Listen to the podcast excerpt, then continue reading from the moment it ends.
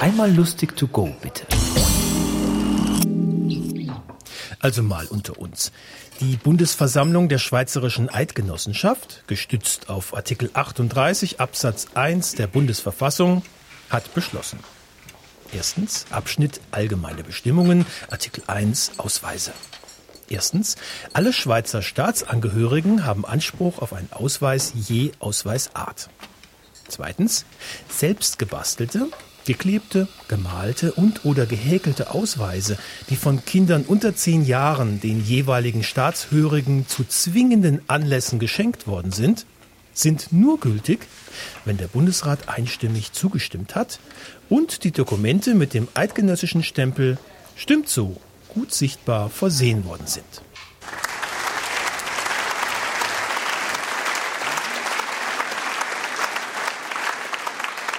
Hello, ladies and gentlemen. Thank you for being here. I appreciate it. It's amazing.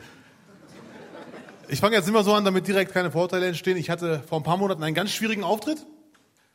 Wie heute, viele sind aufgetreten. Der erste kam, die Leute haben ihn gefeiert, haben gelacht. Der zweite kam, die Leute haben noch mehr gelacht. Und dann kam ich auf die Bühne und in der ersten Reihe hat eine Frau zu ihrem Mann gesagt, ach guck, ist doch nicht nur Comedy. Ich habe mir gedacht, gut, auch ein Anfang. Habe die dann einfach angeguckt Sie hat den Rest des Abends nichts mehr gesagt. Nach der Show kam ihr Ehemann zu mir, hat sich bedankt. Und der wollte nicht mehr gehen. Er wollte unbedingt wissen, wie der Blick geht. Ich äh, musste ihm ganz lange erklären, der Blick allein war es nicht. Damit sowas klappt, muss der Rest passen. Man braucht die richtige Ausstrahlung, das gewisse Salafistische. Salafisten hier bekannt? Hat jemand Salafisten im Freundeskreis? Sie zum Beispiel? Möchten Sie das ändern?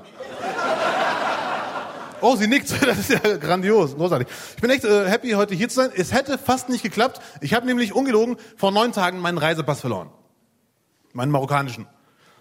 Habe ich in äh, Düsseldorf das marokkanische Konsulat gefragt. Die haben gesagt, wir haben keinen. Wir sind das marokkanische Konsulat, wir haben eine Tür.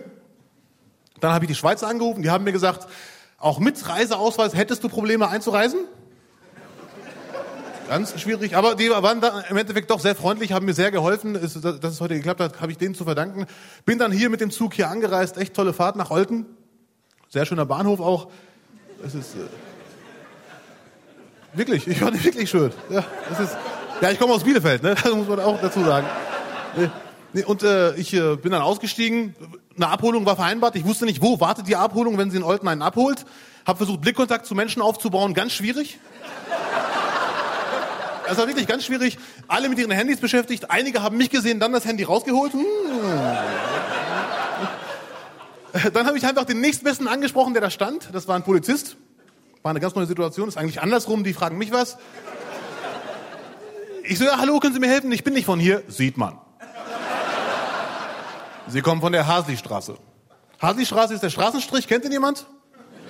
Das finde ich schon sehr süß, den Straßenstrich auf der Hasli-Straße zu machen. Das ist so schon hat was Feines, da geht man hin, da macht man Urlaub, da geht man shoppen, ja, natürlich. Ich habe den gefragt, ich muss jetzt, äh, ich werde hier abgeholt. Wo wird man abgeholt? Der hat mir gesagt, hör mal zu, wenn man abgeholt wird, wahrscheinlich vorne am Haupteingang. Aber wenn du es wirklich eilig hast und die Abholung kommt nicht, kann ich dich auch fahren. Ich so, dürfen Sie das überhaupt als Polizist einen auf Taxi machen? Nein, darf ich natürlich nicht, aber ich sage Ihnen mal was. Wenn Sie hinten bei mir sitzen, das wird schon keiner merken. Das, ist, das fand ich sehr nett.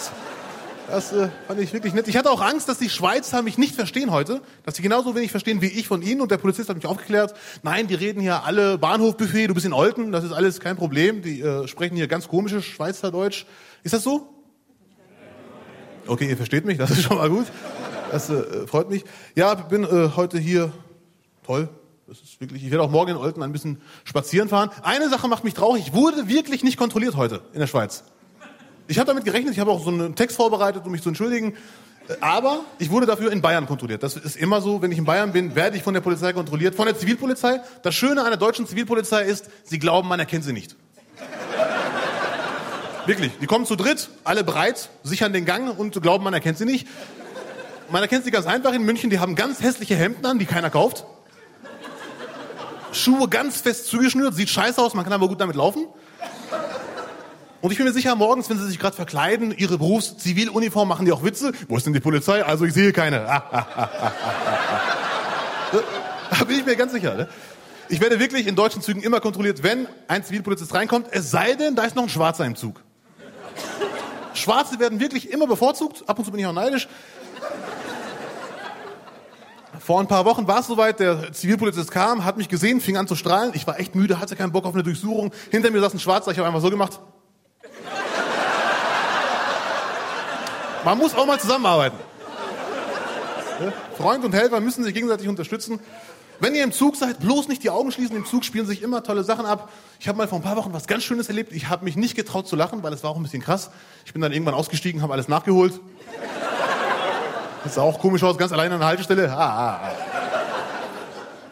Eine Schwarze saß im Zug, wirklich passiert, die war ungefähr 30 Jahre alt. Und dann ist eine Deutsche eingestiegen, ungefähr 70. Und die deutsche Frau hat zu ihr gesagt, Zitat, also wenn man wissen würde, wie es bei uns abläuft, würde man jetzt aufstehen. Und dann hat die Schwarze geantwortet, bei uns würde man sie essen. So, ne?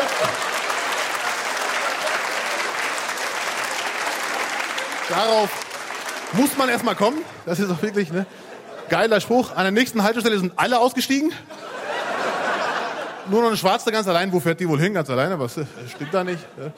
Ja. Ich äh, habe in Deutschland folgende Aufgabe. Ich zeige in meiner Freizeit sehr gerne, ja, ich bin integriert. Ich habe den Gesellschaftsteilnahmeschein. Ich habe mich auch entwickelt im Vergleich zu meinem Vater. Mein Vater ist Gastarbeiter schon sehr lange. Ich bin nur noch Gast. Es war echt schwierig am Anfang, soll ich es machen oder nicht? Und irgendwann habe ich mir gedacht, wenn man sich als Gast wohlfühlt, dann arbeitet man nicht. Das ist unhöflich. Ich mache dafür nebenberuflich sehr viel. Ich spreche sehr gerne mit Deutschen. Ich spreche sie an. Es entstehen sehr oft schöne Dialoge. Vor zwei Jahren, ich war im Supermarkt, ich stand an der Kasse, eine ganz lange Schlange.